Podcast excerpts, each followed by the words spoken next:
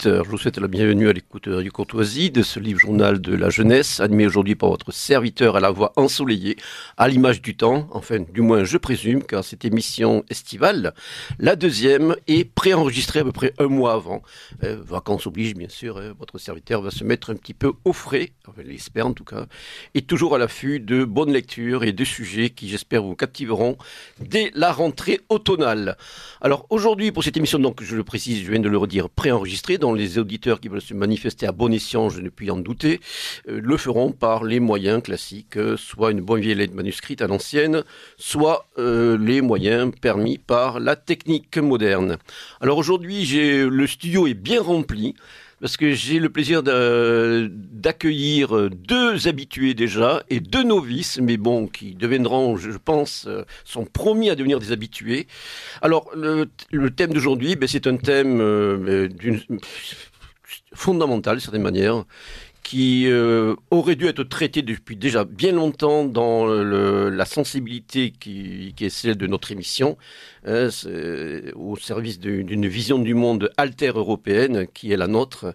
Alors ce, cette, thématique, ben, elle rentre euh, en, quelque sorte, euh, elle, est concomitante au colloque de, l'Institut Iliade euh, qui s'est tenu au printemps dernier, hein, euh, avant que le deuxième d'ailleurs de l'Institut euh, soit interdit par les mauvaises grâces de celui qui nous sert de ministre de l'Intérieur, entre démagogie et furie Dans ce colloque de l'Institut Iliade était consacré donc au déclin anthropologique de, nos peuples et de notre continent et du, la nécessité de vivre en européen, donc euh, a généré notamment une étude scientifique de très haut niveau et sur laquelle aujourd'hui nous allons nous apesantir avec les différentes données euh, qui, en, vont en être issues. Alors pour cela aujourd'hui, donc quatre invités comme je l'ai dit. Tout d'abord à ma gauche Pierre-Luigi Locchi, honneur euh, aux anciens, qui est formateur fils du philosophe Giorgio Locchi, dont nous avons parlé il y a déjà quelques mois pour présenter les deux premières traductions de ses ouvrages majeurs en français aux éditions euh, de la et de l'Institut Iliade. Donc euh, Pierre Luigi est, formateur au sein de l'Institut Iliade, justement. Il est également responsable des relations internationales de l'Institut. C'est un grand pérégrin de notre grande Europe et bon, on ne peut que constater et saluer sa, sa dépense militante. À ma droite, j'ai Gwendal Chrome, qui est déjà venu aussi également, donc Gwendal Chrome qui est ingénieur et qui est membre du pôle études de l'Institut Iliade. Et en face, j'ai deux impétrants, deux nouveaux euh, camarades qui, qui sont respectivement Thomas Boris, Bonjour Thomas. Bonjour. Donc ingénieur, auditeur de l'Institut Iliade, promotion Léonidas, si je ne m'abuse. Effectivement. Et Vaslav Godziemba, donc avec un bon patronyme qui fleure la, polonitude, si je veux dire, hein, la, slavité orientale, qui est auditeur de l'Institut Iliade et qui est également ingénieur. Donc euh, là, on va faire de l'ingénierie aujourd'hui, hein, au bon sens du terme. Donc voilà, donc aujourd'hui, euh, une émission que j'ai intitulée Le déclin anthropologique européen à la lumière des faits. Et je vais d'abord demander à Pierre Luigi de nous resituer un petit peu la, jeunesse de, cette étude, hein, donc euh, relative, comme je le disais, à la tenue de ce colloque printanier qui a connu un grand succès, on va dire, de, l'Institut Iliade. Oui, merci Pascal. Bonjour, bonjour à tous, bonjour aux auditeurs. Euh, effectivement, je vais revenir sur le, sur le sujet de, notre colloque du, du, 15 avril dernier, face au déclin anthropologique, vivre en européen.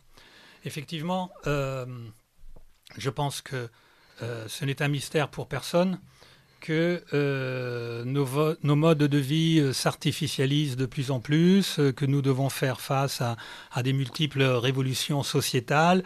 on parle beaucoup du formatage par l'écran, par exemple, de, syndrome d'inattention des jeunes de plus en plus marqué, de questions démographiques, mais aussi de, questions très, très comment dirais-je, euh, très physique. Hein, mais on parle de la chute euh, du taux de testostérone. On, parle même, voire parfois, euh, d'une différence entre les sexes qui s'amenuisent et qui pourrait expliquer pourquoi des théories aussi farfelues que la théorie du genre peuvent trouver un, auditoire de plus en plus large, etc. Un écho favorable. Un écho favorable, voilà. donc, à partir de, de, de, de cette réflexion-là, nous, évidemment, on s'était dit, alors, il y, a, il y a un déclin démographique, il faut vivre en européen. Alors, la première chose qu'on s'était dit, euh, donc vous avez bien vu, il y a, deux parties dans, dans, dans, le thème de notre colloque qui a été abordé, face au déclin anthropologique, donc il s'agit d'un déclin anthropologique, et de l'autre côté, vivre en européen. Or, parler d'un déclin anthropologique, tout le monde euh, sur son comptoir, euh, qui n'est plus souvent zinc, mais euh, dans, tous les cafés du commerce de France, de Navarre et d'Europe, nous parlons entre nous de ce déclin, c'est plus comme avant, etc. Mais comment peut-on parler sérieusement de, de, questions aussi fondamentales sans établir auparavant un bilan chiffré, un bilan sourcé, comme on dit, euh, c'est-à-dire nous, avons euh, eu la chance à l'Institut Iliade d'avoir, entre autres, trois collaborateurs ingénieurs scientifiques de, très haut niveau qui, pendant euh, plus de six mois, ont travaillé d'arrache-pied pour passer en revue tous les sujets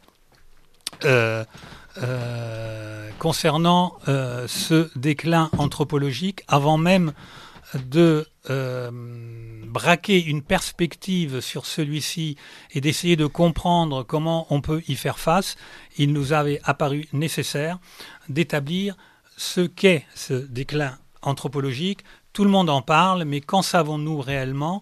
Qu'en sait-on réellement? On, découvre que euh, bah, surtout surtout non seulement notre continent européen, sur tous les continents. Vous avez des équipes de chercheurs qui se sont euh, plongés depuis des années et des années, euh, voire parfois depuis un siècle déjà pour certains, sur euh, un certain nombre de symptômes qu'on essaye d'abord de classer et ensuite éventuellement d'expliquer. Mais déjà, ce qui nous a paru fondamental, et je pense qu'une partie de la matinée du colloque du 15 avril dernier y avait déjà été euh, consacrée, mais une partie seulement, parce que quand vous parlez de de données scientifiques, eh ben, il faut les mettre par écrit, il faut les sourcer. Et c'est pour ça que nous avons édité, euh, euh, en même temps que ce colloque, un, annuaire, un, annuaire intitulé tout simplement Le déclin anthropologique étude de la littérature scientifique. Et c'est cette partie-là que nous allons examiner en détail, avant peut-être à la fin de cette émission de pouvoir revenir sur le côté euh, face à tout ça, ne nous suicidons pas tout de suite, n'est-ce voilà, pas et, euh, et, nous, c'est pas le genre de la maison. C'est pas le genre de la maison, et donc notre réponse vivre en européen. Voilà. voilà alors je vais euh, proposer à notre ami Gwendal euh, Crom de nous présenter justement ben, sur la genèse de ce remarquable document, préfacé d'ailleurs, je le précise, par notre ami Jean-Yves Le Gallou. Tout à fait. Euh, donc voilà, comme disait Pierre Luigi, ce colloque en fait a, hum, comment dire, répondait à, une, à deux grandes interrogations et tentait d'analyser deux phénomènes qui sont, euh, qui sont liés.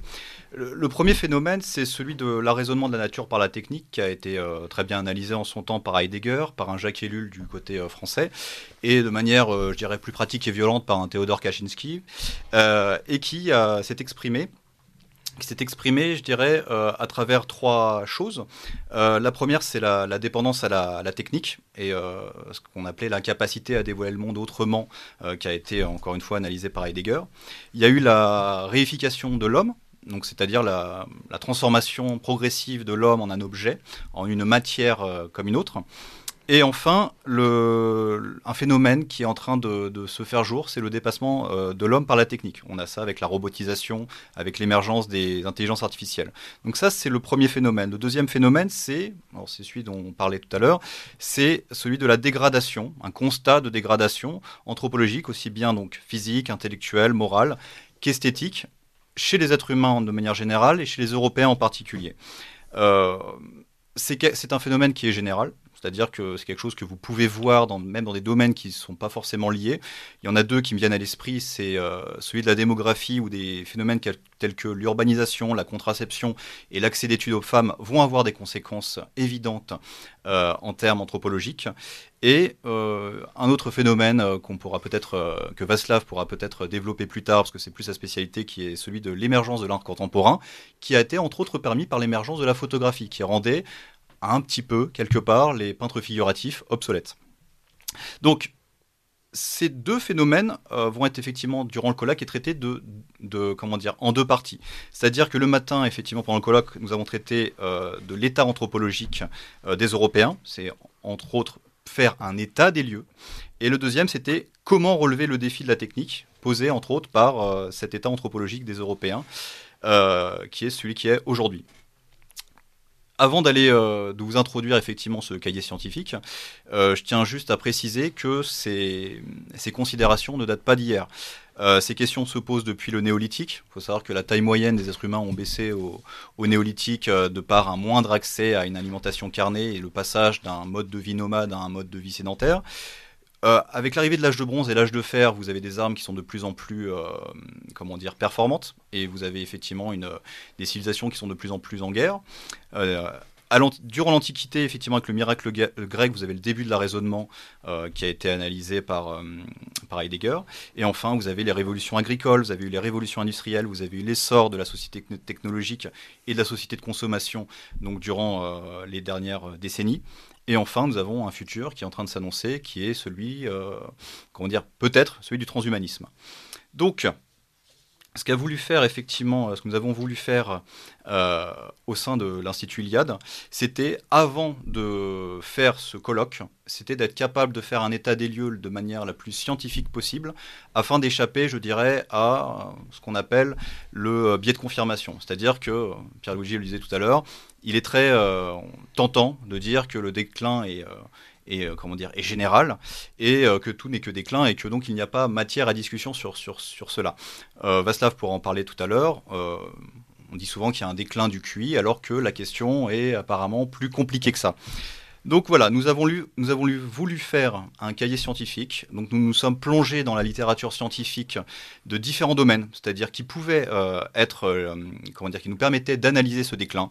Donc je vais vous les brosser très rapidement. C'est la démographie, la fertilité, l'exposition des enfants aux écrans, la mortalité infantile, l'obésité, la dépression, la consommation d'alcool, de tabac, d'opioïdes, de psychotiques, le niveau scolaire, l'autisme, pour savoir si dans tel ou tel domaine il y avait déclin, si dans tel ou tel domaine il y avait stagnation ou si on ne pouvait pas se prononcer sur un éventuel déclin. Et enfin, on devait être capable aussi de dire, bah écoutez, dans ce domaine-là, il y a plutôt une amélioration anthropologique. Euh, l'humanité euh, est en train d'avancer euh, dans la bonne direction. Donc voilà pour la petite introduction sur, sur, ce, sur ce cahier scientifique. Je ne sais pas quel est le premier que l'on va traiter. Je te laisse, Pascal, nous donner la primeur. Ben, on, va, le faire dans l'ordre. C'est-à-dire, moi, justement, je précise qu'effectivement, euh, avec ce travail, vous avez voulu donner un fondement d'ordre scientifique aux propos qui ont été développés pendant euh, ce colloque, mais on ne fait pas pour autant bon, de, la science euh, bon, l'ultima ratio, si on peut dire. Non, alors voilà, ça c'est effectivement. On mesure bien aussi ses limites. Pascal, tu as tout à fait raison. Par les temps que nous vivons, il est, il est, il est fondamental, enfin, je veux dire, il est, il, est, il, est, il est presque nécessaire sur un plan métapolitique politique hmm. de donner cette approche-là. Voilà. D'avoir euh, cette vision, cette lecture, ces références hmm. pour justement légitimer en quelque sorte voilà. propos. Tout à fait. Nous, on ne voulait pas, l'ambition de l'Iliade, ce n'était pas de, de, raisonner de manière euh, scientiste. Il n'était pas question de donner la, comment dire, de raisonner uniquement à travers les sciences, c'était de donner un fondement scientifique, comme ont toujours fait d'ailleurs les Européens.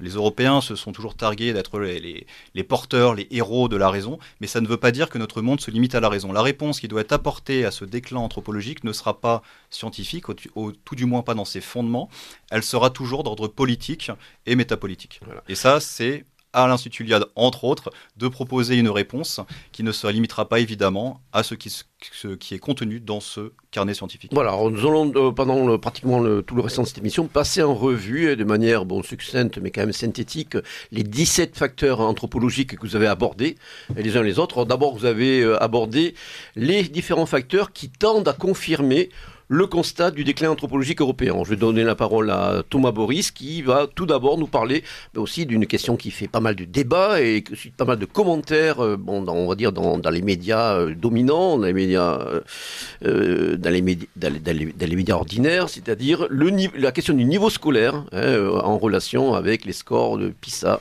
dont on constate en général la baisse pour de nombreux pays européens et d'après aussi des travaux de la Commission européenne. Thomas, c'est à vous. Alors oui, effectivement, le c'était un, sujet parmi les plus faciles de ceux qu'on va décortiquer après. Il y en aura d'autres qui seront un petit peu plus techniques.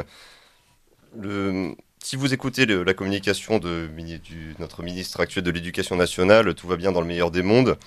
Malheureusement, il est contredit par euh, des statistiques on ne peut plus officielles, c'est-à-dire les fameux tests PISA euh, et une analyse de, de la Commission européenne. Alors, en un mot, qu'est-ce que c'est les tests PISA? C'est un acronyme anglais qui signifie euh, Programme d'évaluation internationale des élèves. Euh, l'idée en, quelques mots, c'est vous prenez dans chaque pays de l'OCDE, donc il n'y a pas que des pays européens, il y a aussi, euh, d'autres pays en Amérique notamment, vous prenez des échantillons représentatifs d'élèves de 15 ans, vous leur, faire subir des tests normés, et ensuite vous calculez des scores, les scores de chaque élève, et vous, ensuite vous faites des analyses statistiques à partir de ces résultats.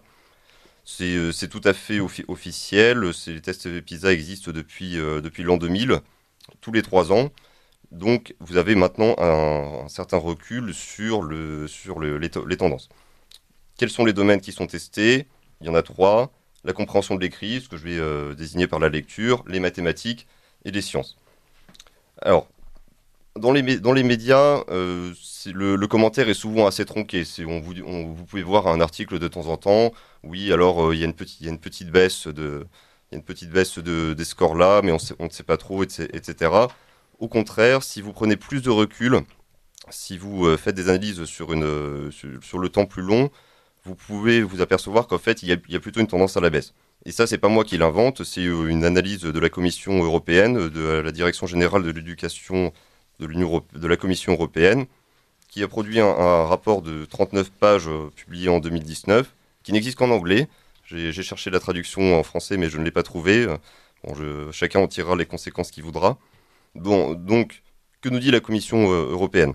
En, euh, noir, sur blanc dans un document tout à fait officiel C'est que si vous prenez la proportion d'élèves sous-performants, en- bon, en, anglais c'est underachiever, c'est un petit peu péjoratif, c'est euh, vous êtes, euh, vous êtes très en dessous du, niveau attendu.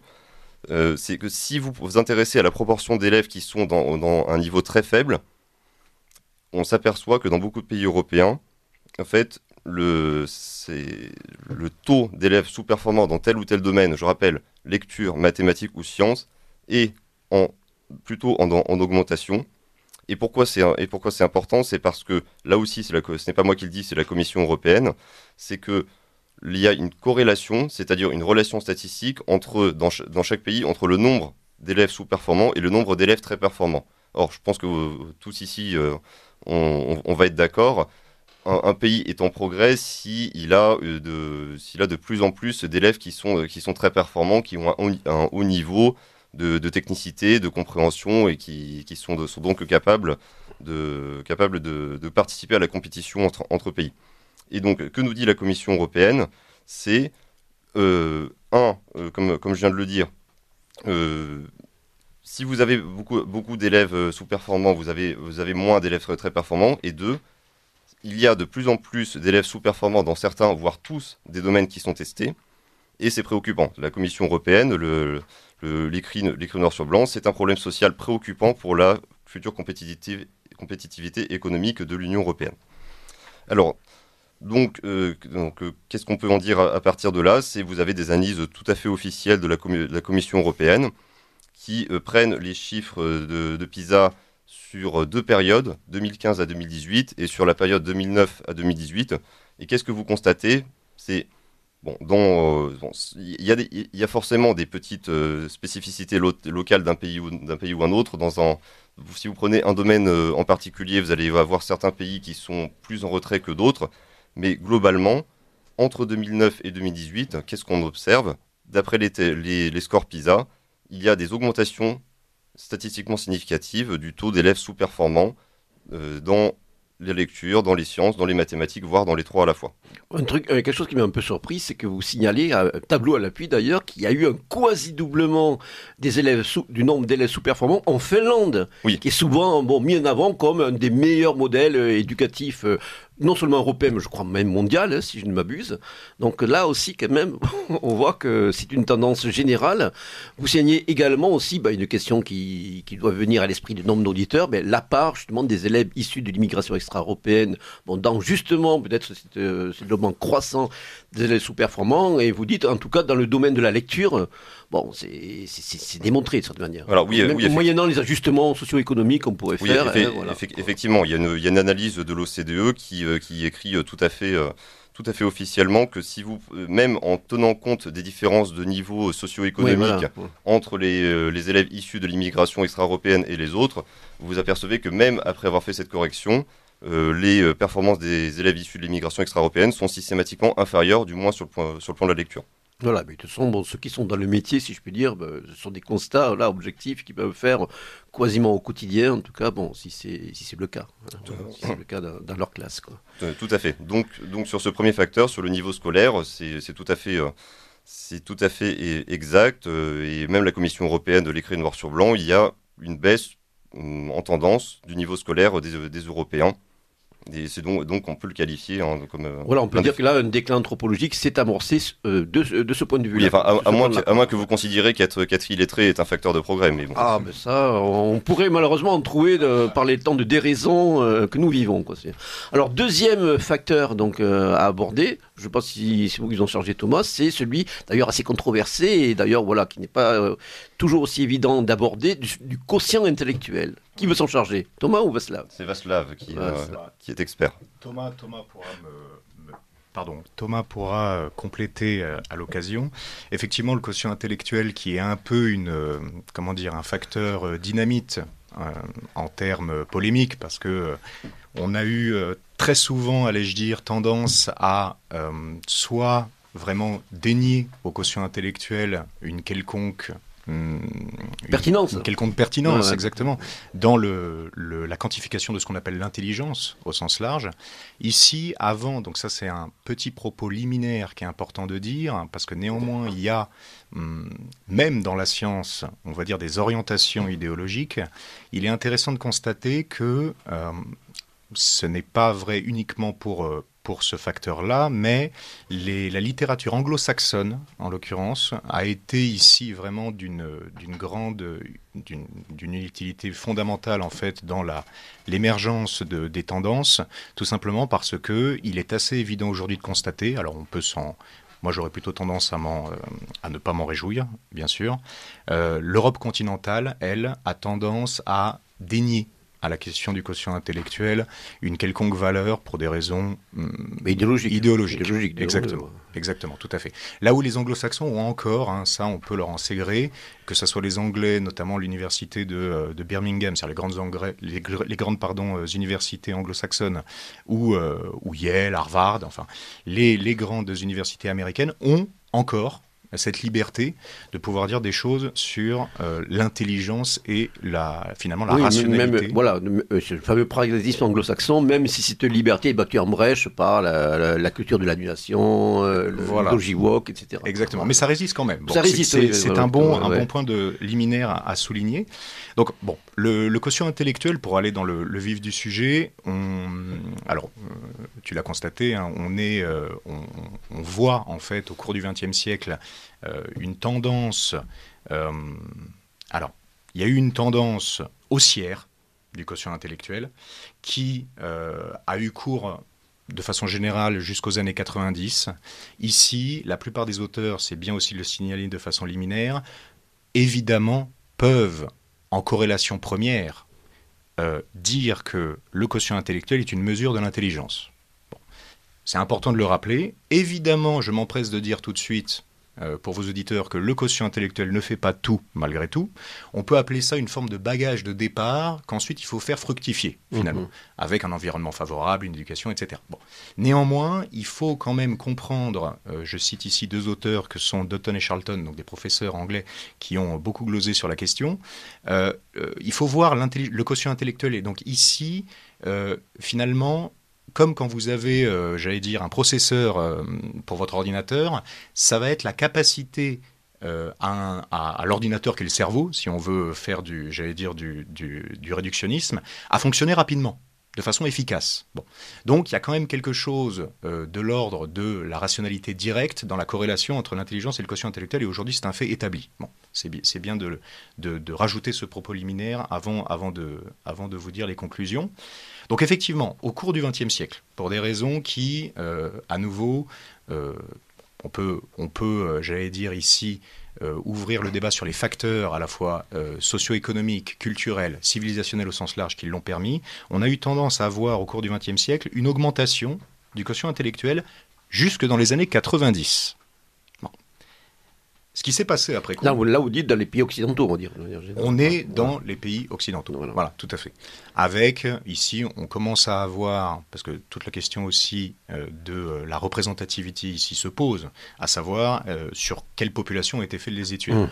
Aujourd'hui, on a assez de recul pour dire que cette augmentation au cours du XXe siècle a été générale dans l'ensemble des pays européens et de façon générale occidentaux. À partir des années 90, ça se complique un peu, et c'est là qu'il euh, y a une vraie critique de fond à avoir sur, euh, on va dire, l'état général des populations européennes à cet égard.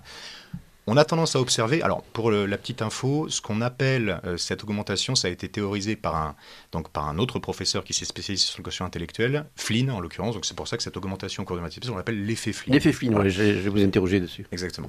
Et ce qui s'est passé, c'est qu'à partir des années 90, on a euh, commencé à voir apparaître dans la littérature scientifique ce qu'on a appelé un, là il n'y a pas encore de terme complètement canonique, mais euh, qu'on va appeler un anti-effet Flynn, c'est-à-dire soit une stagnation, voire sur certaines populations, notamment dans les pays scandinaves, à nouveau on évoque les, euh, nos chers amis scandinaves, en Finlande et en Suède, des études qui ont été faites de façon parfaitement représentative sur des cohortes sur plusieurs générations, donc depuis les années 90, qui ont permis de montrer une stagnation, voire à nouveau une régression des scores au euh, au, euh, au, VICE, en l'occurrence, qui est le, principal test pour la mesure aujourd'hui du, euh, du, quotient intellectuel. Surtout qu'on a affaire dans les années 90 des populations qui sont, on va dire, ethniquement restées très homogènes. Et voilà, la Suède n'a pas encore connu son flot migratoire, bon, Tout à fait. dont elle subit aujourd'hui des effets délétères. Je ne parle même pas de la Finlande, voilà, ou même la Norvège. Donc voilà, là, en tout cas, c'est lié. Bon, on n'est pas là pour aussi développer la, causalité, mais il y a quand même, bon, là, c'est lié à des effets euh, internes, intrinsèques, intrinsèques, voilà, liés à nos, nos, modes de vie, nos choix, etc., etc. Alors ici, Pascal, euh, permets-moi d'enfoncer une porte. Euh, incorrect, dira-t-on. Euh, tu peux enfoncer toutes les portes que voilà. presque, euh, presque. Les limites de la législation en cours. Tout à fait, tout à fait. Mais euh, il y a effectivement une, euh, très clairement, hein, celle, ça c'est, on va dire, les, les, cartes, on va dire, des populations, pour employer un terme,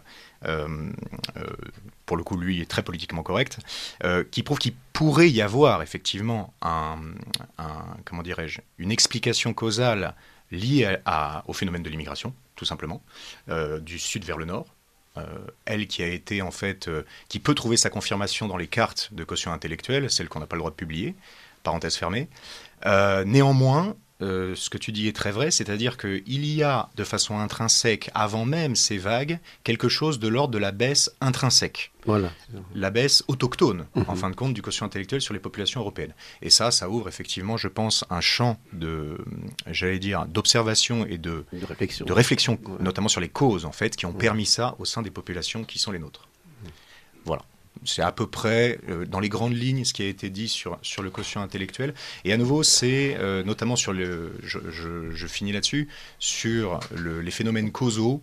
Là, on a encore de vastes champs d'études et on espère avoir des, euh, cartes sans doute un peu plus précises sur ce qui a malheureusement conduit à cette, baisse au sein de, des populations à nouveau qui sont les nôtres.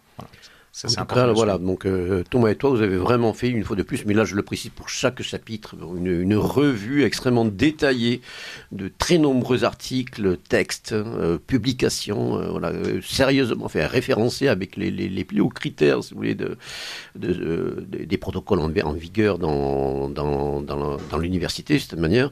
Donc, pour cette question du, du, QI, bon, tu, termines en, en écrivant que Un grand nombre d'auteurs s'inquiètent de ce qui semble être une baisse générale de l'intelligence générale et un phénomène de stagnation, voire de baisse du QI, est observé depuis une trentaine d'années au sein des populations européennes. Voilà, donc, comme vous le, le, concluez, une fois de plus, ça va dans le sens du constat d'un déclin anthropologique européen. Alors, encore euh, lié plus ou moins à ces questions. Euh, la question, ben, la fameuse question qui est amplement débattue, je pense, par, notamment euh, sur le plan journalistique aussi, par de, de, nombreux ouvrages qui sont sortis ces dernières années, c'est la question des écrans de la concentration qui est liée, ou la baisse de concentration qui est liée à la fréquentation bah, trop assidue et trop fréquente d'écrans par les jeunes et les moins jeunes d'ailleurs. Mmh. Bah, effectivement, oui, tout à, tout à fait Pascal. L'exposition aux écrans n'est pas un phénomène nouveau quand on considère euh, l'invention de la télévision. La télévision, effectivement, les enfants, ils sont exposés depuis très longtemps, euh, de nombreuses heures par jour. Euh, ce qui est plus nouveau, c'est l'exposition aux jeux vidéo, et ce qui est encore plus nouveau, c'est l'exposition aux réseaux sociaux. Donc c'est le temps passé sur des tablettes, sur des téléphones portables. Les, les jeunes enfants sont effectivement exposés de plus en plus jeunes et de plus en plus à des écrans euh, toutes catégories confondues, alors sauf la télévision. La télévision, ça baisse un peu. Mais c'est ça où il y a un tableau là qui est très parlant, hein, qui, s'étale de 2011 à 2022, et on voit effectivement la part de la télévision parmi tous les tranches d'âge entre, entre la naissance qui diminue un petit peu effectivement, mais de manière générale, l'exposition totale aux écrans est en augmentation, et vous avez une exposition à Internet, donc euh, quand on parle des plus jeunes enfants, c'est évidemment, pas l'exposition à Wikipédia ou aux, encyclopédies en ligne. Hein. On parle bien évidemment d'exposition euh, aux applications abrutissantes de type TikTok. Euh, là, vous avez une augmentation effectivement euh, substantielle du temps d'exposition donc aux écrans.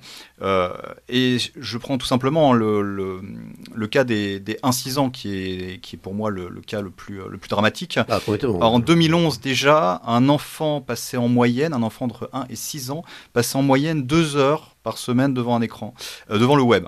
Euh, aujourd'hui, en 2000, enfin, l'année dernière, en 2022, il passait plus de 6 heures devant le web. Plus de 4 heures devant les jeux vidéo et plus de 6 heures devant la télévision. Voilà, je laisse les, auditeurs faire l'addition pour qu'ils se rendent compte de, du temps absolument incroyable qui est passé par les enfants, toutes catégories d'âge confondues, devant les écrans. Il y a une, étude, alors oui, euh, comment dire, en, manière introductive, il faut quand même euh, préciser une chose. Euh, les études sur ce sujet sont très éparses. C'est-à-dire que vous avez des études sur l'exposition aux écrans, vous avez des études sur la conséquence entre exposition aux écrans et euh, prévalence de l'obésité. Vous avez des études sur les résultats scolaires et la corrélation qu'on peut en tirer avec l'exposition aux écrans. Donc, il s'agissait effectivement dans cette partie de de déblayer, un petit peu de débroussailler toutes les études qui avaient été faites là-dessus. Il y a une étude qui retient particulièrement, euh, qui doit retenir particulièrement notre attention, c'est celle de la cohorte ELF, donc qui s'est attachée à étudier l'usage des écrans chez les moins de 2 ans. Euh, chez 13 276 familles françaises. Donc on est vraiment sur euh, c'est une étude qui date de 2018. Donc c'est vraiment une étude qui a eu pour ambition d'être la, la, plus exhaustive possible. Et les résultats sont édifiants. Vous avez 28% des enfants de 2 ans qui jouent avec un ordinateur ou une tablette au moins une fois par semaine, et environ 12% qui y jouent tous les jours ou presque. 21% euh, des enfants jouent avec un téléphone mobile multifonction au moins une fois par semaine. On parle d'enfants, encore une fois, d'enfants de 2 ans ou moins. Et 10% qui y jouent tous les jours. Et effectivement, il faut rajouter aussi ça, 84% des enfants regardent la télévision au moins une fois par semaine je, tiens encore à préciser, on ne parle pas d'enfants ou d'adolescents, on parle d'enfants de, moins de 2 ans qui sont mis devant des écrans euh, tous les jours par leurs parents. Donc ça, ça c'était la, première étape qu'il fallait, euh, qu'il fallait débroussailler, c'est l'évolution du temps passé devant les écrans. Et c'était tendanciellement, vous avez une augmentation générale pour toutes les classes d'âge et pour euh, tout type d'écran sauf la télévision. Et ensuite, il fallait regarder les conséquences. Et là, effectivement, la, comment dire, le constat est sans appel lui aussi protéger vos enfants des écrans. Ce qu'on a comme euh, étude nous montre, donc je vais citer euh, à la volée euh, les résultats qui en, ont été tirés, vous avez une, une, corrélation positive entre temps passé devant les écrans et obésité. Vous avez comme par hasard une corrélation positive entre temps passé devant les écrans et inactivité physique. Évidemment, hein, inactivité physique et obésité étant liées, on ne s'étonnera pas non plus oui, on va des résultats en chaîne. Euh, vous avez aussi effectivement une corrélation qui a été démontrée entre exposition aux écrans et une plus grande prévalence euh, des, euh, des, pathologies mentales. Et ça devant tout autre type de facteurs. que ce soit le manque de sommeil, le stress, la situation à la maison, c'est quand même assez, assez incroyable. La schizophrénie notamment, je crois. Alors la schizophrénie, il faudrait rentrer un peu plus dans les détails, parce que c'est toujours très compliqué de, faire des corrélations entre la schizophrénie et, et, des, mm, mm. et des effets. Et les, comment dire, tout ce qui est, tout ce qui est de l'ordre des phénomènes causaux. Et aussi une chose qui pour moi doit être euh, effectivement encore euh, une fois mise en avant, c'est deux études. Une qui montre que vous avez une euh, corrélation positive entre la capacité, enfin une diminution de la capacité d'attention et l'exposition aux écrans. Là aussi, on montre que des, enfants qui sont exposés, qui sont plus exposés aux écrans que, leurs camarades, vont statistiquement avoir des, capacités d'attention qui sont moindres. Et aussi, alors ça c'est un résultat qui, date, qui, vient d'une étude canadienne, si je ne, m'abuse pas, voilà, c'est une étude canadienne, qui montre qu'il y a une... Euh, comment dire Que vous pouvez prédire, euh, vous pouvez faire une corrélation entre la capacité d'un enfant à l'âge de 4 ans et ses résultats à l'université. Et on arrive à montrer également une corrélation entre une exposition aux écrans et, et la capacité d'attention des enfants. Donc là aussi, et ça c'est préconisé par toutes les, autorités sanitaires, euh, aussi bien de France, d'Europe qu'aux États-Unis, on recommande vivement aux parents d'exposer leur enfant à aucun écran, quel qu'il soit, et durant l'enfance et l'adolescence, de limiter au maximum l'exposition aux écrans et de faire le plus de sport possible. Euh, d'ailleurs, ça me permet de, rebondir sur le, prochain sujet qui est l'obésité, puisque c'est euh, un sujet effectivement euh, qui, nous concerne au, premier chef, puisque tout le monde peut le voir. Euh, alors l'obésité, hein, pour aller vite, euh, elle est caractérisée par un, ce qu'on appelle un indice de masse corporelle, donc qui est le poids au kilogramme divisé par la taille au carré, exprimée en mètres carrés. Et donc pour un IMC qui est compris entre 25 et 30, vous êtes en surpoids. Alors le terme, euh, comment dire, consacré, c'est préobésité. Alors je sais que ce terme ne fera pas plaisir à tous ceux qui sont un peu en surpoids, évidemment. Et lorsque vous avez un IMC qui est supérieur à 30, vous êtes considéré comme obèse. Et le constat est sans appel lorsque l'on s'intéresse à l'Europe, nous sommes gros. Ça, c'est vraiment la conclusion à avoir. Vous avez une augmentation de l'obésité dans le monde entier le, temps des années 80-90 où euh, on essayait de vous, comment dire, de vous euh, faire sentir concerné avec les problèmes de, dénutrition, de malnutrition, de sous-nutrition qui pouvaient y avoir dans le monde commence à être révolu, même si vous pouvez toujours avoir des, zones euh, où ponctuellement vous pouvez avoir des famines. En Europe, le surpoids atteint, touche aujourd'hui 53% des gens. Et l'obésité atteint, alors je ne veux pas vous dire de bêtises, que ça change parfois d'une étude à une autre. Euh, voilà, près de 20% des Européens aujourd'hui sont obèses, sont obèses. Si vous couplez à ça le fait que les Européens, pour 45% d'entre eux, n'ont absolument aucune activité physique, ça c'est quelque chose d'absolument ahurissant, mais effectivement les Européens ne pratiquent pas le sport que vous avez des apports caloriques en Europe qui sont démentiels, et dans, le monde. Hein. On estime qu'aujourd'hui, un, Européen, enfin un, homme, a besoin, je dirais, de 2500 calories euh, pour faire fonctionner euh, son corps et répondre à une activité physique normale. Un Européen en moyenne consomme plus de 3000 kilocalories euh, par jour. Et évidemment, qui dit surconsommation calorique dira stockage et donc graisse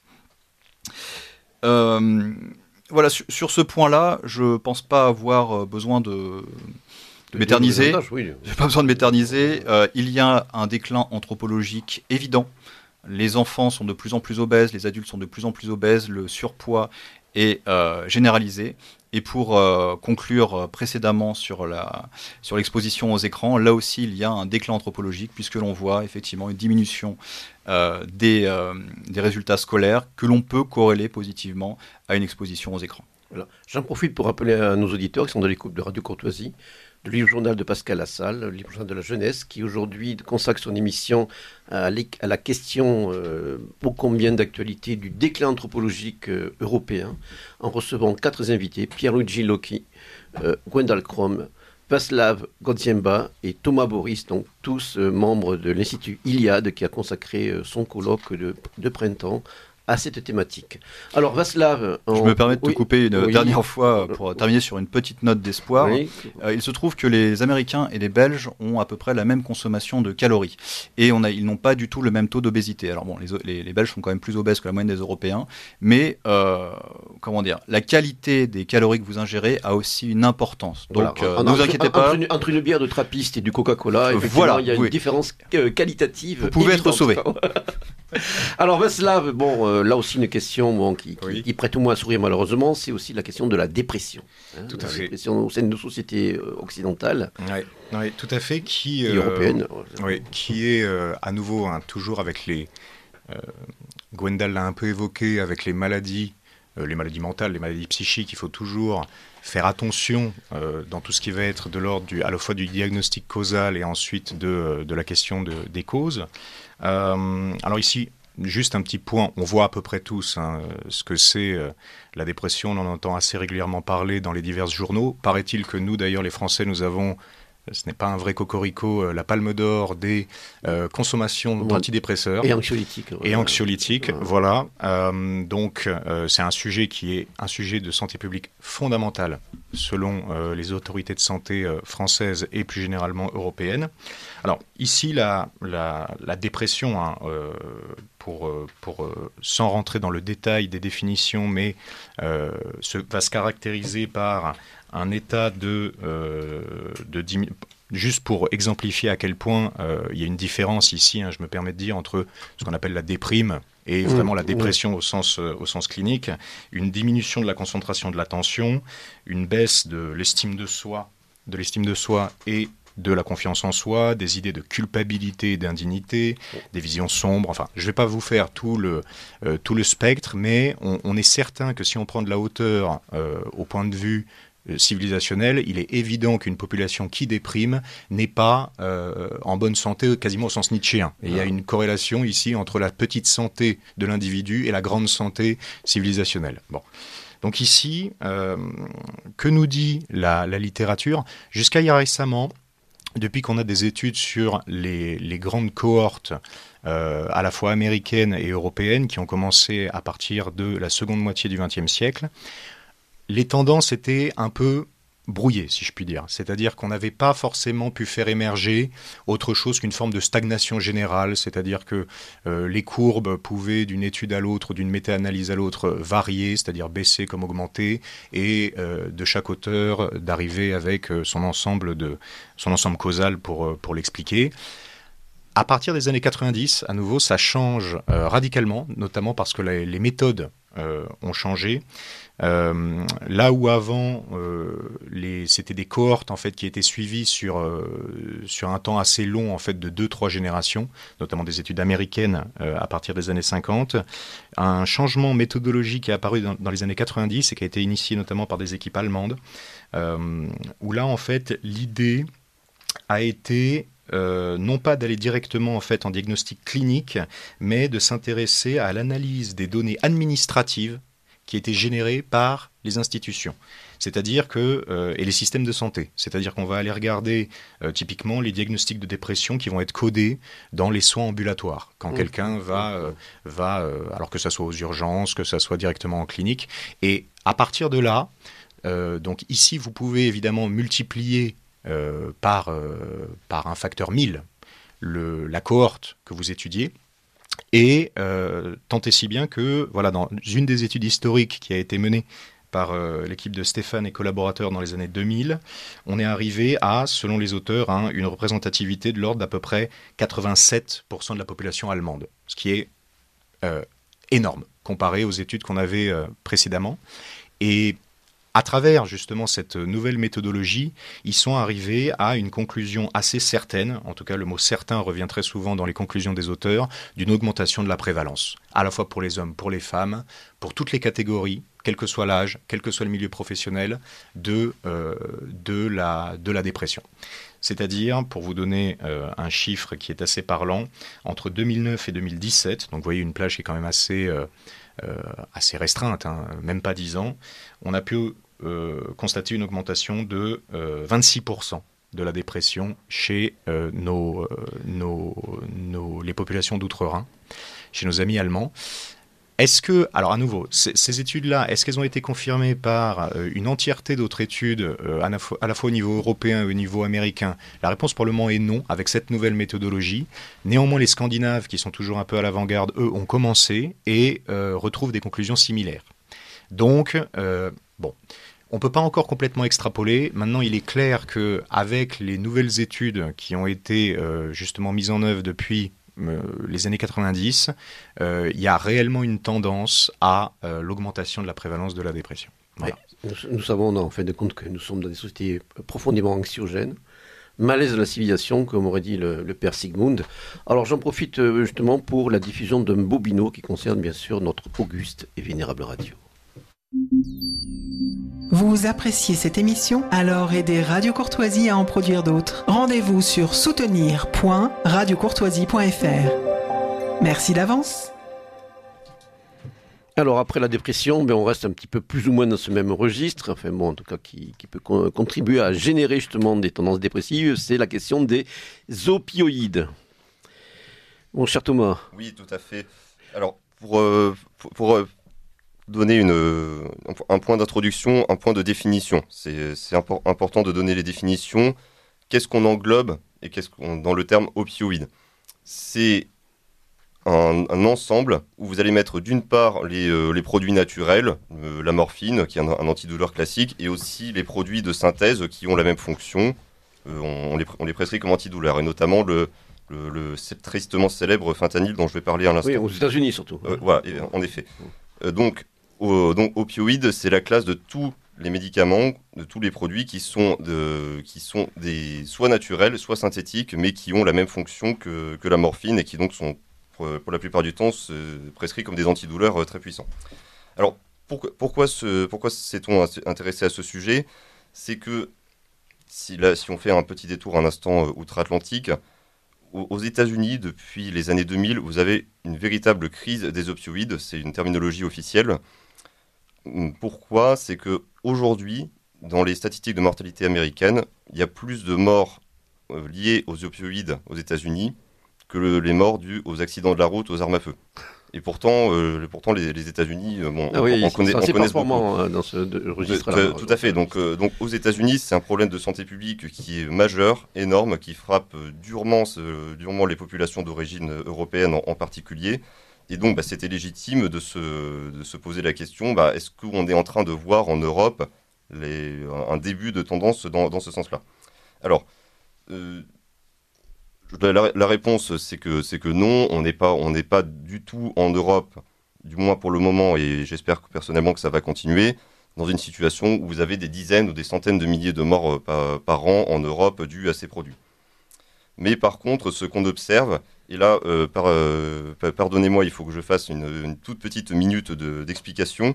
Euh, on, va il y a une notion qui existe qui est la notion de, dose définie journalière, c'est-à-dire je ne peux pas mesurer les quantités qui sont effectivement prises, prises par les gens le, matin ou le soir avec, avec leur petit déjeuner, mais par contre, ce que, ce que l'on est capable de mesurer et ce que les, les autorités statistiques donnent, c'est vous prenez la consommation euh, globale de, chaque produit euh, qui, est distribué, qui est vendu sur le marché, et vous définissez à partir de ces données euh, de, vente, vous prenez le nombre de, boîtes de médicaments vendus, et vous rapportez ça au nombre de la population, et donc vous avez une, cette quantité qu'on appelle la dose définie journalière, qui est le, en, gros un, chiffre qui représente par an combien de, combien de doses représentatives d'un médicament ont été données.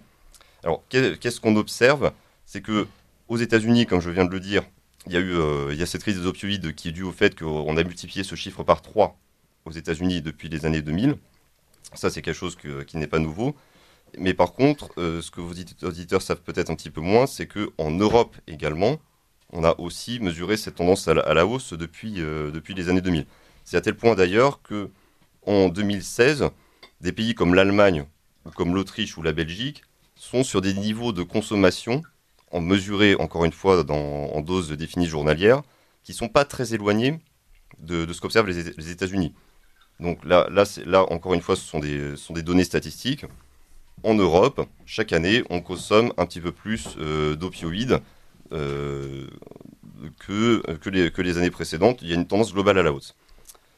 Par contre, ce qu'on ne voit pas, et ça, et ça c'est quelque chose de, rassurant, c'est que on n'est pas, on n'est pas du tout pour l'instant à un stade où on va observer des, une mortalité, une surmortalité due aux opioïdes. C'est-à-dire en Europe, du moins pour l'instant, on a une augmentation de la consommation, mais ça ne se reflète pas ou pas, ou pas encore, et, encore une fois, j'espère que ça va continuer, dans une augmentation du nombre de morts qui sont dues à ces, euh, à ces produits. Alors, pour acheter d'un registre presque similaire, il y a aussi le facteur lié aux psychotropes. Oui, tout, à fait. Et, euh, tout à fait. Et là aussi, euh, là, aussi les, données statistiques dont on dispose vont reposer sur les, mêmes notions statistiques. Alors, euh, qu'est-ce qu'on entend par psychotrope? C'est une catégorie qui, est assez large.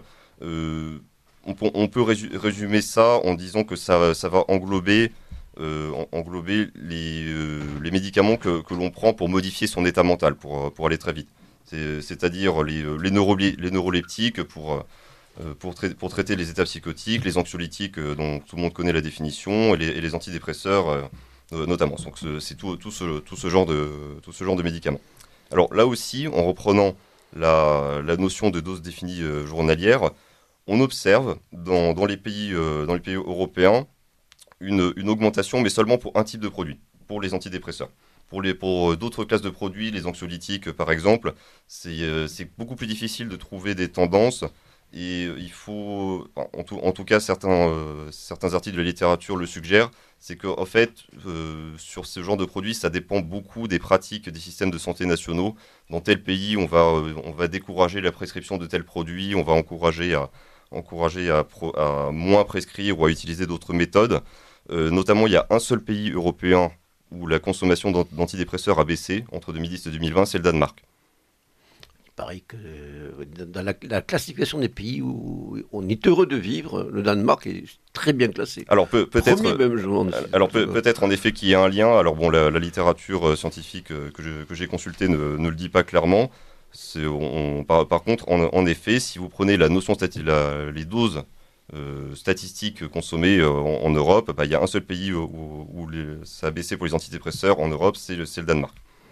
Alors là aussi, c'est aussi c'est relativement difficile et la littérature ne, donne pas des, une explication très claire. C'est-à-dire, euh, vous avez beaucoup d'articles qui vont vous expliquer euh, dans tel pays, j'ai pris les séries statistiques de telle année à telle année pour telle classe de médicaments, j'observe ou j'observe pas une augmentation et j'observe des augmentations pour les antidépresseurs. Mais par contre, pour, euh, pour le pourquoi, ça c'est là c'est quelque chose où la littérature donne, donne beaucoup moins de réponses. Par contre, il y a un point qui va probablement pas étonner beaucoup les, auditeurs de Radio Courtoisie, c'est euh, que on observe une accélération de l'augmentation pour les antidépresseurs et aussi pour, pour d'autres types de médicaments. C'est pendant la, période d'enfermement euh, dû, au Covid.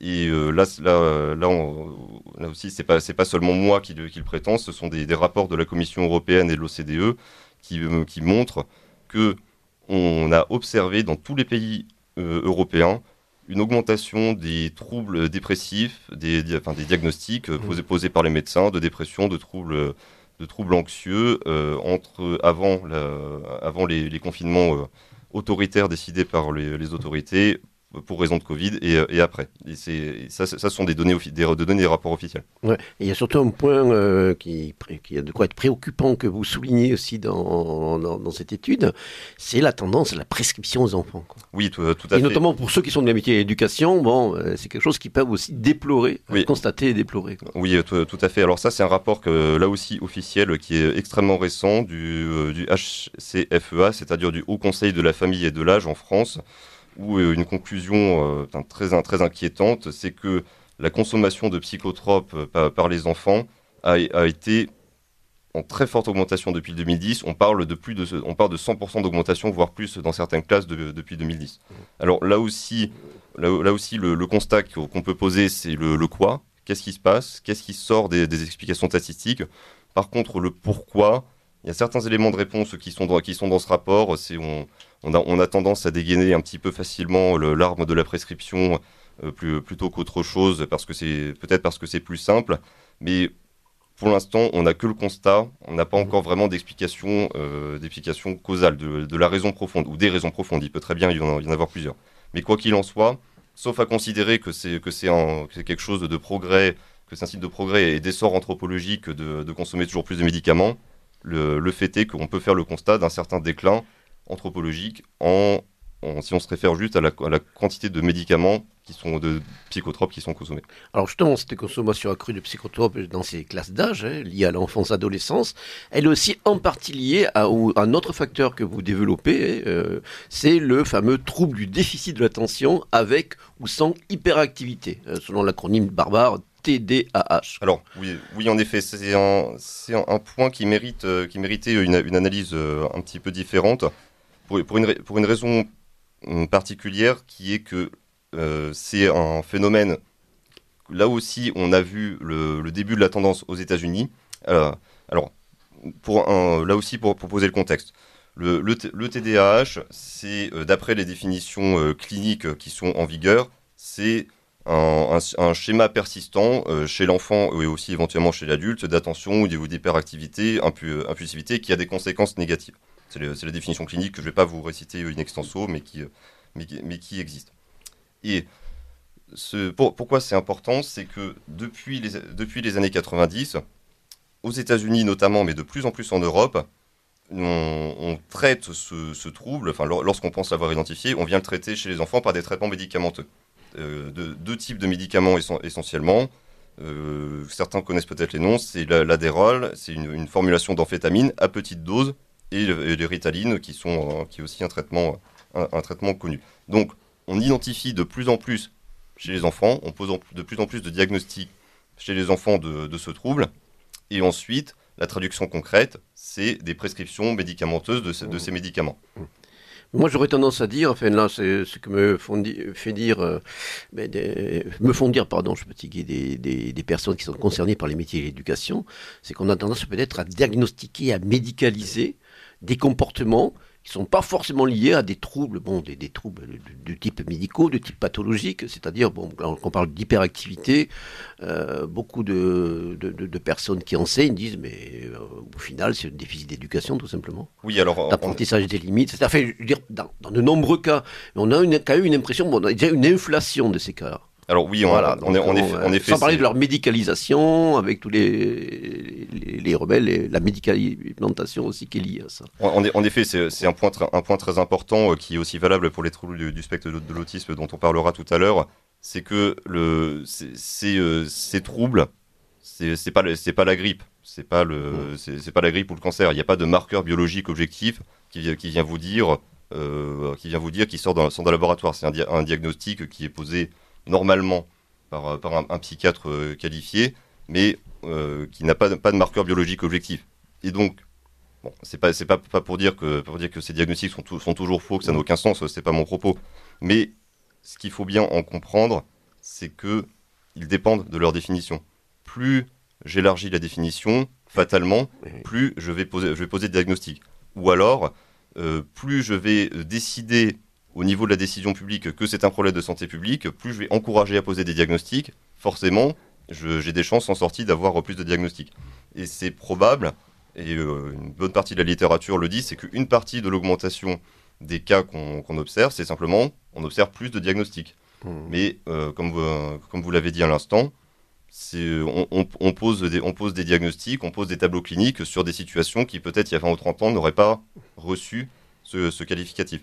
Et peut-être une preuve, une, preuve de cela, c'est euh, une, étude, euh, une étude qui a été publiée par euh, deux, chercheurs français en 2020 qui, montrait que si vous prenez le, taux de prescription aux enfants de ces produits psychostimulants que j'ai nommés et que vous faites une analyse par mois de naissance de l'enfant, c'est-à-dire vous prenez, vous prenez les, enfants nés en janvier, en février, etc., et vous regardez pour chaque mois combien de prescriptions été reçues ce qu'on observe, c'est que les enfants nés en fin d'année ont plus de, prescriptions de produits psychostimulants que les enfants nés en début d'année.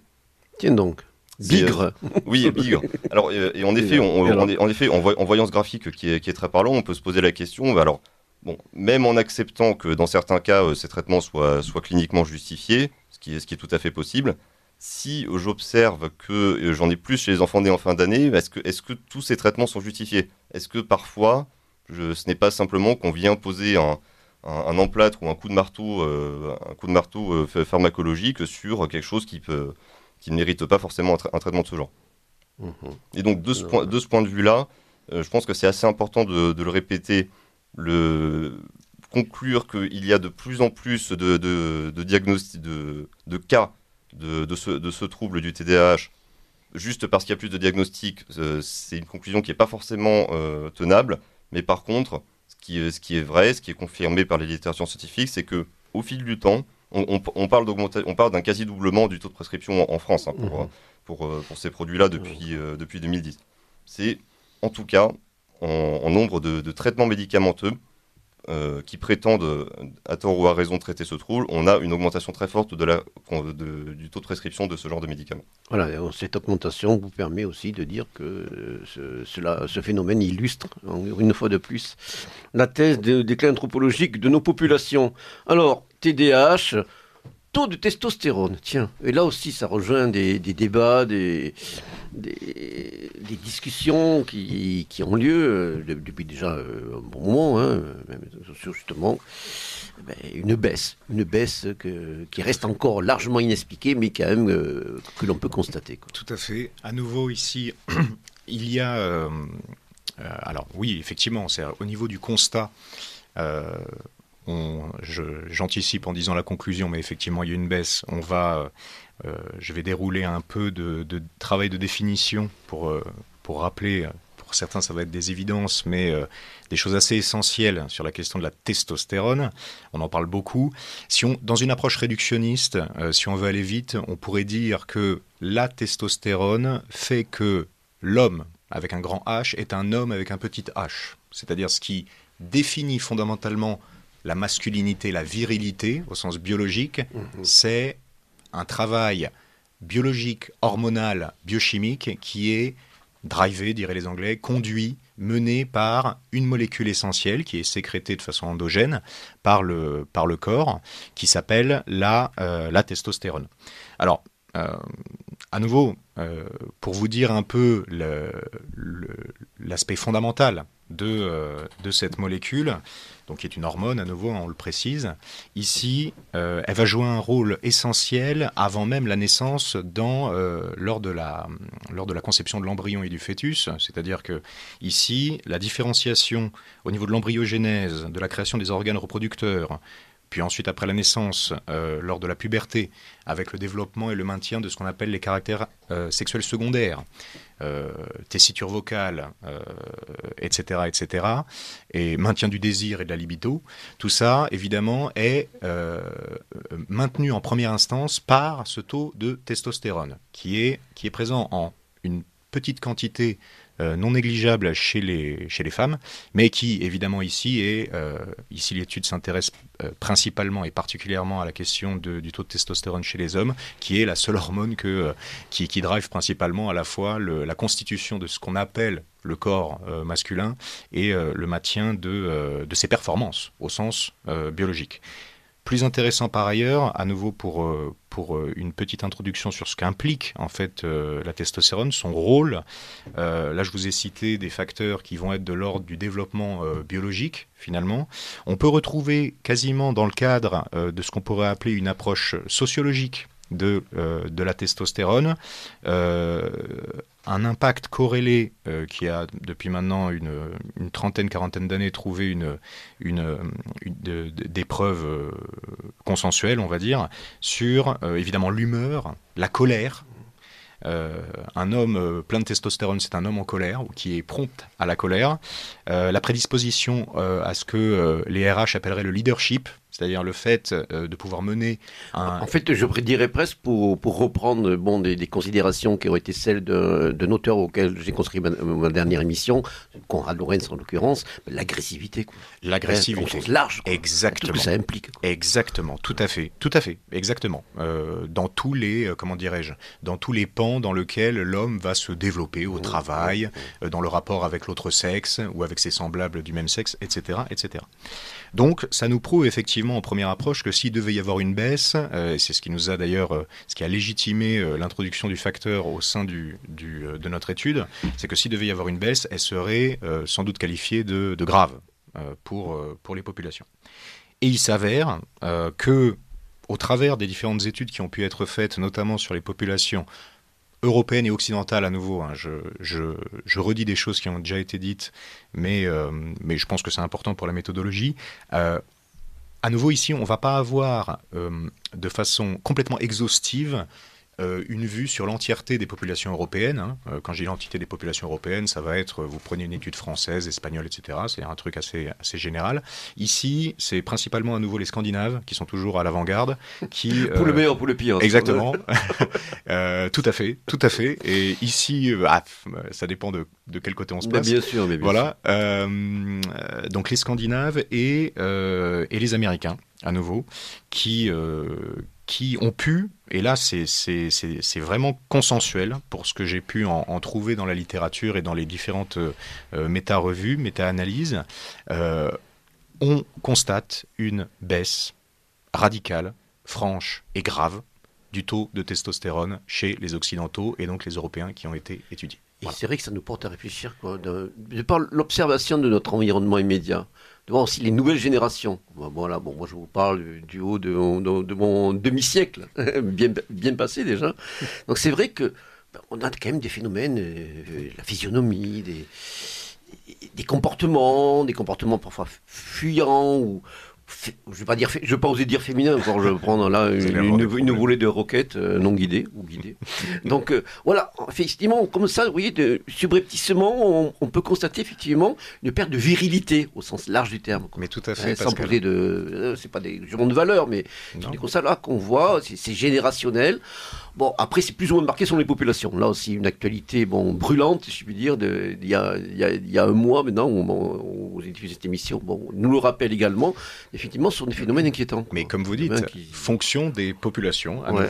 Le, pour, pour aller dans votre sens et pour citer, pour aller à l'appui de ce que vous dites en termes scientifiques, donc euh, les, les auteurs, je ne vais pas écorcher le nom de l'auteur, mais euh, la principale étude danoise qui a pu, euh, qui est trouvable donc euh, dans, le cahier et euh, qu'on a mis en lumière, euh, parle de, je cite, de tendances séculaires significatives qui, dans le, jargon, si je puis dire, avec la pudeur scientifique, signifie que le problème est très grave.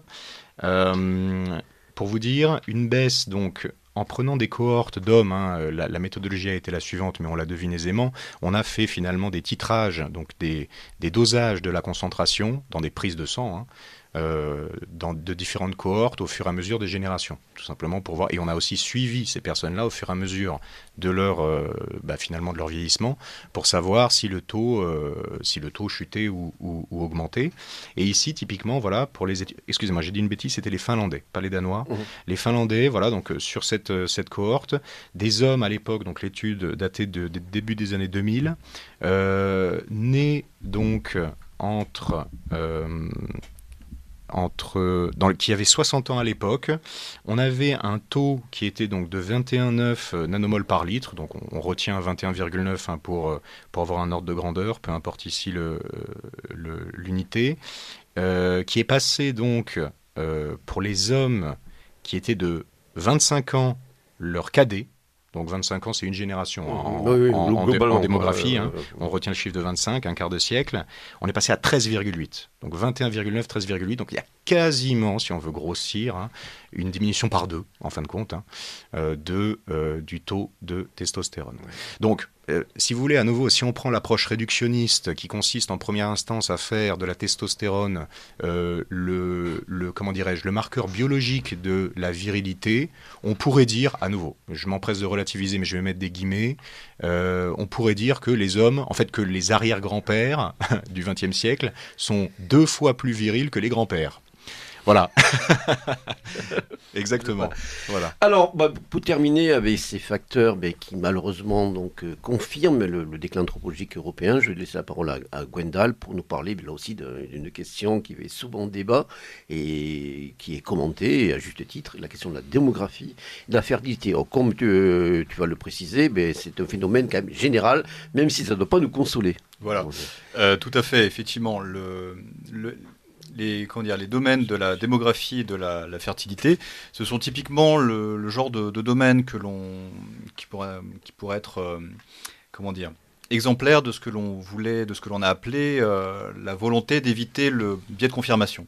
C'est-à-dire qu'effectivement, en France, en Europe, il y a, un, il y a une évolution démographique qui n'est pas du tout favorable. Mais effectivement, on a trop tendance à penser que bah, le reste du monde continue de faire beaucoup d'enfants et que euh, les Européens vont euh, finir euh, comme une tribu de, gens du troisième âge entourés de populations africaines et asiatiques très jeunes. ça, c'est une chose qui, comment dire, qui est au moins très partiellement fausse. Euh, pour ce faire, je vais vous, développer ça donc euh, selon une démarche ascendante. Je vais commencer par le, cas de la France. Ensuite, je parlerai de l'Europe. Et ensuite, enfin, je parlerai du monde. Assez rapidement. Donc quelques notions pour, euh, appréhender ces études sur la démographie et la fertilité. Le taux de fécondité. Rapidement parlant, c'est le nombre d'enfants nés vivants d'une femme au cours de l'année rapporté à la population moyenne de l'année. Voilà. Le taux de natalité, ça va être le rapport du nombre de naissances vivantes de l'année à la population totale. Et le taux de mortalité, bah, ça va être tout simplement le nombre de morts rapporté à la population euh, euh, totale moyenne de l'année.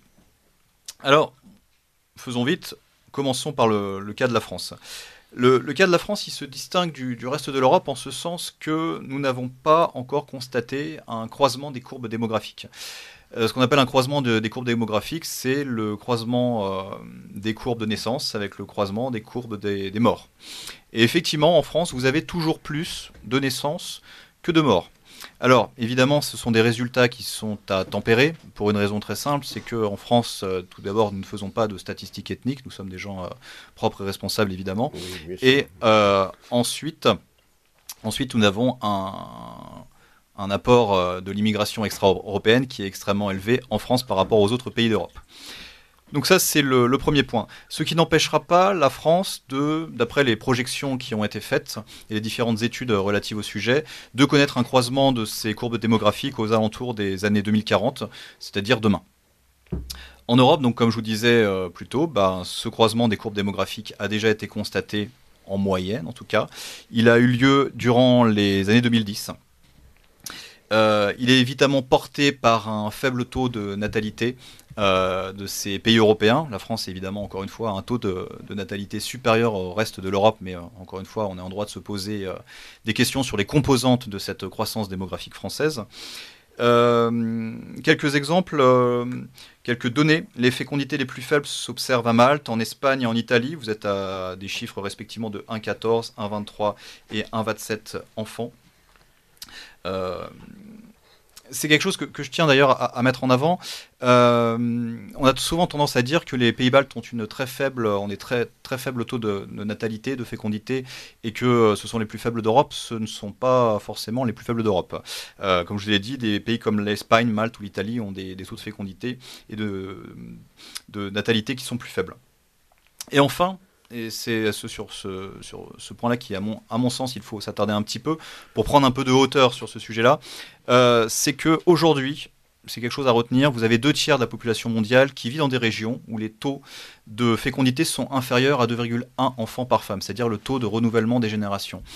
Euh, aujourd'hui, si vous, alors il y a une très belle figure que, qui a été euh, qui a été mise, donc c'est la figure numéro 35 du, du, du carnet vous pouvez voir que les taux de, naissance par femme, le nombre de naissances par femme, donc les, taux de fécondité, euh, s'effondre partout dans le monde depuis les années 90. Et effectivement, on a souvent les yeux rivés sur l'Afrique. Euh, si l'Afrique, effectivement, dans les années 70, avait un taux de fécondité qui oscillait entre 6 et 7, il n'est déjà aujourd'hui euh, plus qu'entre 4 et 5. Et les projections nous montrent que l'Afrique, elle aussi, va avoir des taux de fécondité qui vont rejoindre aux, alentours des années 2050, 2100, celui des Européens. Donc, ce que vous devez comprendre lorsque l'on parle de démographie mondiale, ce n'est pas tant que les Africains parle de l'Afrique subsaharienne, vont avoir des très très hauts taux de, fécondité, c'est juste que le reste de la population mondiale ne fera plus d'enfants. C'est pour ça que vous aurez un tel décalage entre l'Afrique et le reste euh, du monde, et en particulier de l'Europe. Est-ce que j'ai encore un peu de temps pour parler de la fertilité? Euh, Très vite. Très vite. Une minute. Euh, une minute. Eh bien, écoutez, très bien. Sur la fertilité, ça rejoindra euh, ce qu'a dit Vaslav précédemment avec l'effondrement du taux de la testostérone. On sait que la testostérone a un rôle important dans la spermatogénèse. des études menées à l'échelle mondiale dans les années 70 et dans les années 2000 ont montré une division par deux de la fertilité entre les années 70 et les, années, les années 2000. Également pour les femmes, vous avez une diminution drastique de la fertilité. Alors la fertilité chez les femmes, c'est quelque chose toujours de très compliqué à appréhender. Néanmoins, la première cause de la baisse de fécondité chez les femmes, c'est évidemment l'âge du premier enfant. Et voilà, Les femmes ont en moyenne un, enfant, leur premier enfant, elles l'ont à l'âge de 30 ans. Or, à l'âge de 30 ans, vous avez déjà 50% des femmes qui ont une baisse de la fertilité et une stérilité qui n'est pas nulle. Après, c'est vrai qu'il y a la fertilité, il y a aussi bon, ces facteurs extérieurs liés. Énormément de facteurs que je n'ai pas eu le temps de brosser ici, mais le premier facteur de, stérilité aujourd'hui chez, chez, la femme, c'est l'âge de procréation. Oui, bien sûr. Alors, bon, avec tous ces, facteurs que nous venons de, dérouler bon, pour, pour, nos auditeurs, il y a aussi ceux qui, euh, d'abord, vont tendre à infirmer le constat du déclin anthropologique. je vais les énumérer là, bon, étant donné que le temps malheureusement nous est compté. Donc, il y a l'alcoolisme. Donc, vous dites qu'il y a une diminution tendancielle générale en Europe. Voilà, bon, après c'est variable selon les régions, bien sûr. Hein. Tout à fait. Et bon, du coup, on étant l'Europe, là, bon, je ne développerai pas. Donc, l'espérance de vie, ben, là également, il y a des indicateurs, ben, se révèlent à la hausse sur le temps long. Troisième facteur, la mortalité infantile. Heureusement, bon, mais vous constatez une baisse constante et mondiale là, bon, qui n'est pas nouvelle, hein, qui depuis des décennies, voilà. Le tabagisme également, hein, donc une baisse quasiment générale en Europe depuis 50 ans. Et on fume moins. encore que je pense ce qu'on fume, hein, voilà. Tout à fait. et là, on a pris que le tabac au sens parfaitement légal du terme. voilà, exactement. Euh, il y a que la Biélorussie, je vois qu'il y a une augmentation de son tabagisme d'après la carte que ah, tu as jointe. Tout à fait. Le père Luca, il disait que pour soigner le Covid, avait détail. Il, a, il rajoutait la vodka, bien sûr. Hein. Alors, il y a également, pour terminer, les facteurs qui ne permettent ni de confirmer ni d'infirmer le conseil. Là, on voit aussi, bien sûr, euh, votre, euh, votre honnêteté, votre effort d'objectivité. Bon, lorsqu'on n'a pas de tendance générale qui vont d'un côté ou de l'autre, eh on montre qu'on doute. C'est ça aussi l'esprit scientifique. Donc, il y a le concept de burn-out. Hein. les auditeurs me pardonnent cet affreux anglicisme. Qu'on peut, appeler euh, l'épuisement professionnel pour ceux qui. Voilà, psychique. Hein, voilà, dans le cas professionnel. Donc, donc vous dites que c'est un concept encore trop flou et récent, et effectivement, on n'a sûrement pas encore assez recul. Puis ensuite, les troubles du spectre de l'autisme, euh, TSA, selon l'acronyme barbare hein, en vigueur. Donc là aussi, vous dites qu'il y a une étiologie, c'est-à-dire euh, encore très incertaine. Voilà. oui, c'est ça. On, observe une augmentation du, nombre de diagnostics, mais euh, bon, ça c'est détaillé dans le, cahier auquel je renvoie. Il n'y a, pas aucune certitude dans la littérature sur le pourquoi de cette augmentation. Est-ce l'élargissement du, diagnostic, euh, comme pour le TTDH, euh, bah, forcément, si j'élargis toujours les critères de diagnostic et que j'essaye de diagnostiquer plus, je vais avoir plus, euh, je vais avoir plus de diagnostics qu'avant. Et pour les raisons, la littérature scientifique est encore, est encore très, très floue. C'est, on observe des corrélations de ci, de là, mais il n'y a pas de, il y a aucune, vous trouverez aucune littérature scientifique qui va vous dire c'est parce que ceci ou cela. Alors, je voudrais laisser le mot de la fin de notre ami Pierre Luigi, justement. Bon, euh, ça sera vraiment un mot, même pas une phrase. ah bon je crois que, Non, mais tu, peux, tu peux quand même. Bon, je, je, t'octroie euh, quelques phrases. Euh, merci, merci.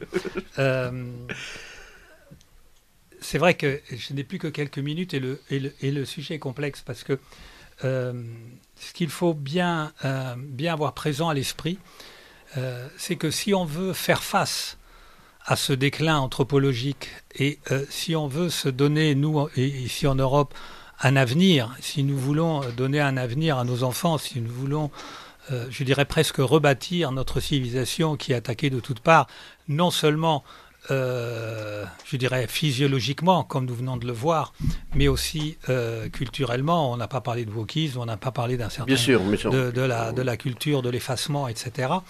Mais on ne m'enlèvera pas de l'idée que quelque part, euh, tous ces phénomènes sont liés. Et c'est bien pour ça que je regrette de n'avoir que quelques minutes. Euh, je voulais juste dire, euh, On a beaucoup parlé des années 90.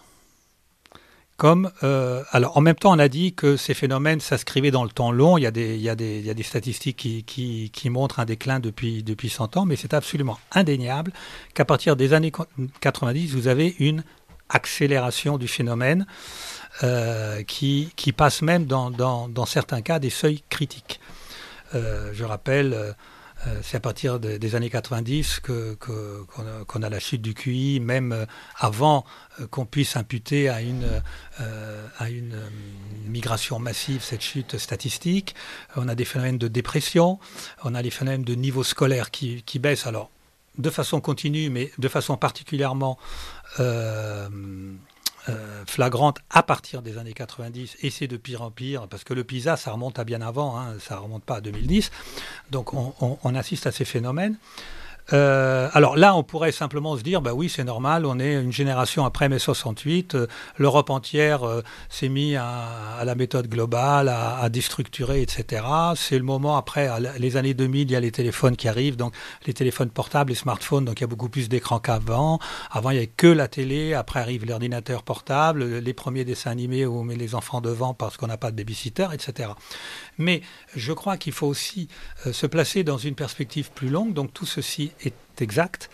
Mais euh, ce qu'il faut bien comprendre, c'est que si on veut euh, faire face euh, de façon efficace à ce déclin, il faut en faire une généalogie et il faut être à même de comprendre que nous ne sommes pas en face que d'un déclin anthropologique, mais que nous faisons face à une mutation anthropologique et qui est euh, à une échelle absolument planétaire, qui concerne tout le monde, et que cette mutation euh, anthropologique, telle que nous la vivons, n'a eu finalement qu'un seul euh, précédent dans notre mémoire vive, qui est celle de la révolution néolithique, et que nous, en tant qu'Européens, nous devons absolument nous souvenir de ce que fut l'attitude de nos ancêtres indo-européens à ce moment-là pour la reproduire et accepter cette mutation, la dominer et y faire face. Alors ça veut dire quoi? Ça veut dire, euh, euh, dans, les, différents phénomènes qu'on a, qu'on a envisagés, je vois qu'il reste 4 minutes, euh, vous avez effectivement certains qui sont de l'ordre du déclin anthropologique et d'autres de la mutation. Qu'est-ce que j'entends par là? La mutation anthropologique est un, phénomène irréversible. L'humanité change, elle est en train de changer, ou on peut dire qu'elle a déjà basculé dans un nouveau type d'homme euh, depuis que euh, l'homme a maîtrisé ce qu'on appelle la matière-énergie. Hein. Nous vivions dans des, dans un monde qui était structuré par une physique euh, qu'on appelait newtonienne, etc. Depuis que nous avons basculé euh, euh, dans, la découverte de, nouveaux niveaux de réalité,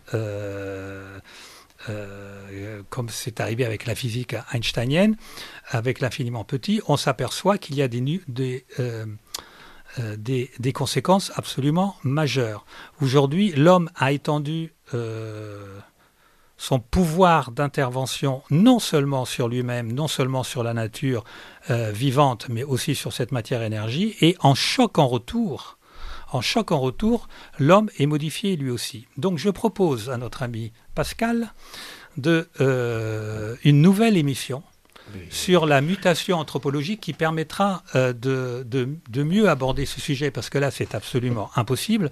Mais il faut avoir en tête, euh, juste, euh, pour terminer, que ce déclin n'est pas irréversible, ou, ou mieux que ce qui est irréversible dans la mutation anthropologique, par exemple, le phénomène de démographie, on sera moins nombreux. Est-ce que c'est vraiment grave si on sera moins nombreux dans 100 ans que maintenant sur Terre, alors qu'on est 8 milliards, on ne sait pas où les mettre? Non, ce n'est pas grave. Voilà. Donc j'ouvre le, j'ouvre la, je fais du teasing, je dis euh, cher, euh, cher Pascal, à bientôt, nous, nous reviendrons avec plaisir. Euh, proposition plus qu'acceptée, hein, bien sûr. Hein. tu, es toujours le bienvenu dans, dans, ce studio et surtout pour ben, ce thème qui est là aussi euh, plus que fondamental. Donc ce sera l'occasion hein, d'une nouvelle émission dans, dans, les mois qui viennent, de cette manière. Alors j'en profite pour rappeler les, les, références donc, de ce cahier grand format euh, vendu pour la modique somme de, de, 10 euros, donc, qui a été fait par euh, notre joyeuse équipe ici présente. et puis surtout, voilà, vraiment beaucoup d'illustrations solidement référencées. donc je le conseille vivement à tous les auditeurs dont le déclin anthropologique était de la littérature scientifique. Je voudrais également signaler pour terminer deux parutions récentes. Tout d'abord celle de mon confrère euh, Rémi Soulier, euh, qui vient de faire paraître dans la collection donc Longue mémoire de l'Institut Iliade aux éditions de Nouvelle Librairie un, petit ouvrage consacré à Frédéric Mistral, cet éveilleur de la Provence charnelle que nous aimons, qui m'est cher en particulier, mon accent chantant euh, pouvant me marquer à ce niveau-là, et puis bien sûr, donc, euh, euh, ou petit ouvrage avec la, plume lumineuse de, notre ami, où il rappelle que la poésie Frédéric Mistral n'est aucunement une, un simple divertissement bucolique, mais qu'elle est une œuvre sacrée autant qu'un fait politique et civique. Deuxième ouvrage édité par nos amis de la revue Libre Arbitre, il s'agit d'un inédit de Pierre-Antoine Cousteau, une pièce en quatre actes intitulée Géane au trou, où euh, les auditeurs, pour la modique somme 18 euros, auront le plaisir de retrouver toute la verbe du pamphlétaire euh, qui est mise au service d'une relecture hautement politiquement incorrecte de l'emprisonnement et de la mort de Jeanne d'Arc, euh, avec donc ben, cruauté, violence, iconoclasme, émotion et cynisme qui seront présents dans les mots tracés par Pierre-Antoine Cousteau, frère du, bien connu commandant euh, explorateur des océans. Voilà, donc J'ai un autre trou de Pierre-Antoine Cousteau, audition livre arbitre, donc pour la modification de 18 euros. Donc c'était Pascal Lassalle qui ben, continue à vous souhaiter une bonne fin de vacances. Il vous donne rendez-vous donc au mois de septembre pour de nouvelles aventures métapolitiques, toujours à l'écoute de Radio Courtoisie. Au revoir.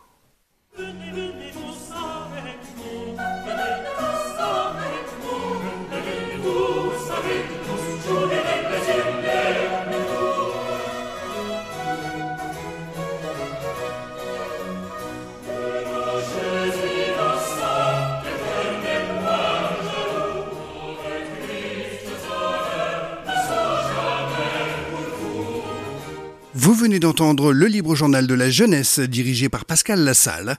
Émission préenregistrée le 8 juillet 2023 et diffusée sur Radio Courtoisie samedi 12 août de midi à 13h30 et réalisée par Stéphane. N'oubliez pas que Radio Courtoisie est une radio culturelle associative. Afin de sauvegarder une indépendance absolue, Radio Courtoisie refuse toute ressource publicitaire. Radio Courtoisie ne vit que grâce à ses auditeurs. Aidez-nous à demeurer libre. Rendez-vous sur soutenir.radiocourtoisie.fr et accédez à l'ensemble de nos archives à partir de 5 euros par an.